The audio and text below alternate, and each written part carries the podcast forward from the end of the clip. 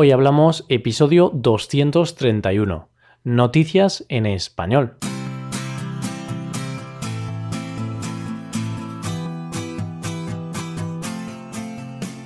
Bienvenidos a Hoy Hablamos, el podcast para aprender español cada día.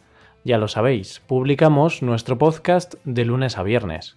Podéis escucharlo en iTunes, en Android o en nuestra página web También quiero recordaros que en nuestra página web tenéis disponible la transcripción completa del audio de este episodio. Con esta transcripción podéis revisar las palabras y expresiones que vamos a usar en el episodio de hoy. Muy buenas queridos oyentes. Si estás escuchando esto, seguramente se deba a que te quieres poner al día de las últimas noticias ocurridas en el mundo, mientras practicas tu español. Ya sabéis que siempre os traemos noticias de lo más curiosas. Pues hoy no va a ser menos. Hoy os vamos a hablar de un médico narcisista, del muñeco sexual de Justin Bieber y del robo del siglo perpetrado por un vagabundo. Hoy hablamos de noticias en español.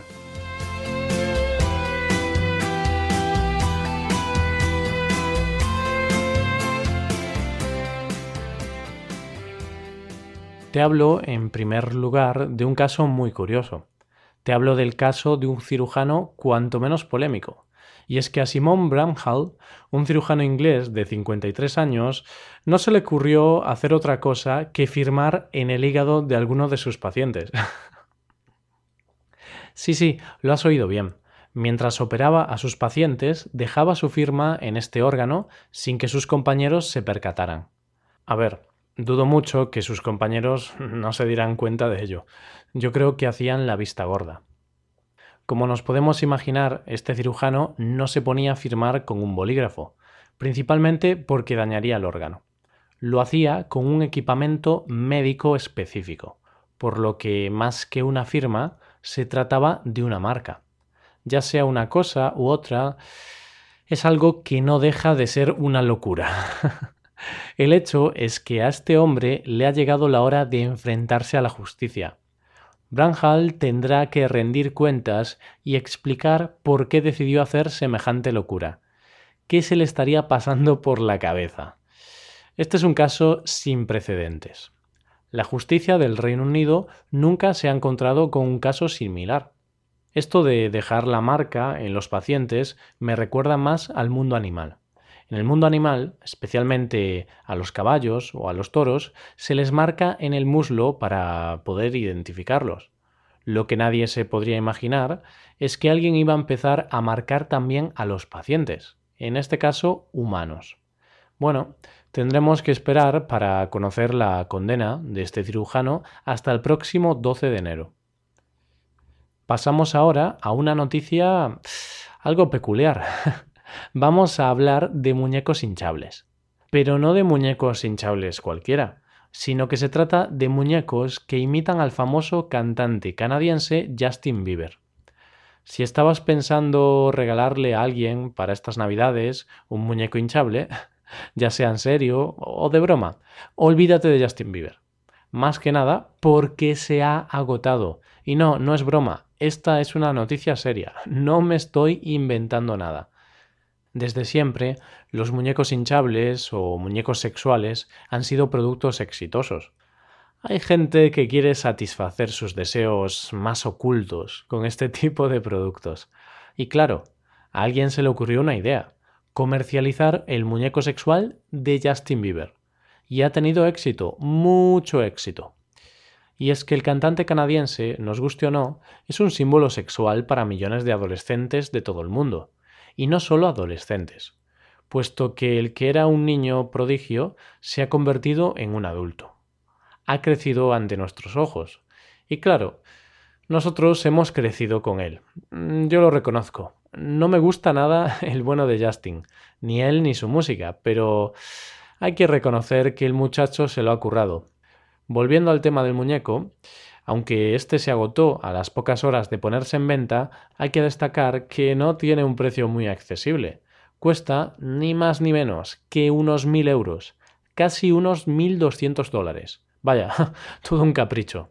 Y es que este capricho tiene el plus de poder elegir hasta el tamaño de sus partes íntimas. Como lo oyes, hasta eso se ajusta a la petición del consumidor.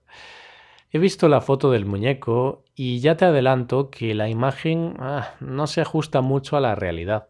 El creador del muñeco tendría un mal día, y es que hay que echarle imaginación para verle el parecido con Justin.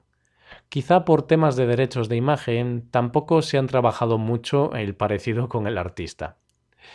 Aún así, y si te interesa comprarlo, cosa que dudo, este producto se vende o se vendía en AliExpress. Y claro, te preguntarás, ¿hay algo que no se venda en AliExpress? El gigante chino de las compras por Internet vende cualquier cosa que te puedas imaginar.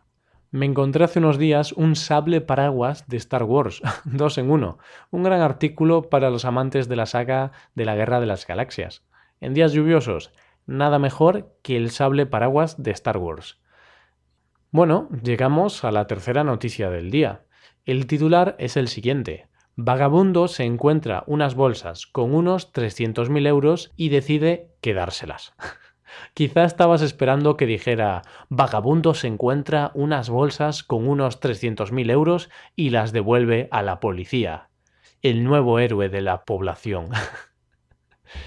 Pero no, este no es uno de esos casos heroicos que de vez en cuando nos encontramos en las noticias. Este caso puede ser sorprendente por la irresponsabilidad de los empleados de una empresa de seguridad y responsabilidad por dejar desprotegida tal cantidad de dinero. Vamos, yo si tuviera que proteger 300.000 euros no me separaría de ellos. El robo tuvo lugar en el aeropuerto Charles de Gaulle. Ah, realmente no sé cómo se pronuncia. Charles de Gaulle. Gaulle. Bueno, no sé. Uno de los lugares más vigilados del mundo.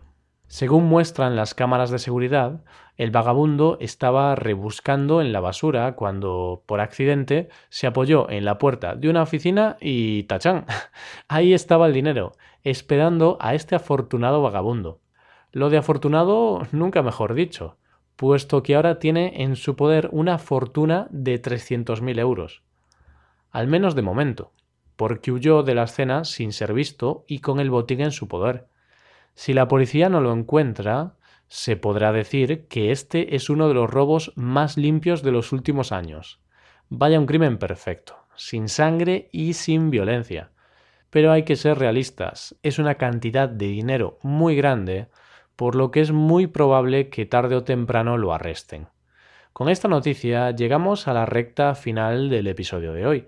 Antes de acabar, te quiero recordar una cosa, y es que si quieres ayudar a la creación de este podcast, sería magnífico que dejaras una valoración de 5 estrellas en iTunes. Este es un pequeño gesto para ti, pero es algo de mucho valor para nosotros.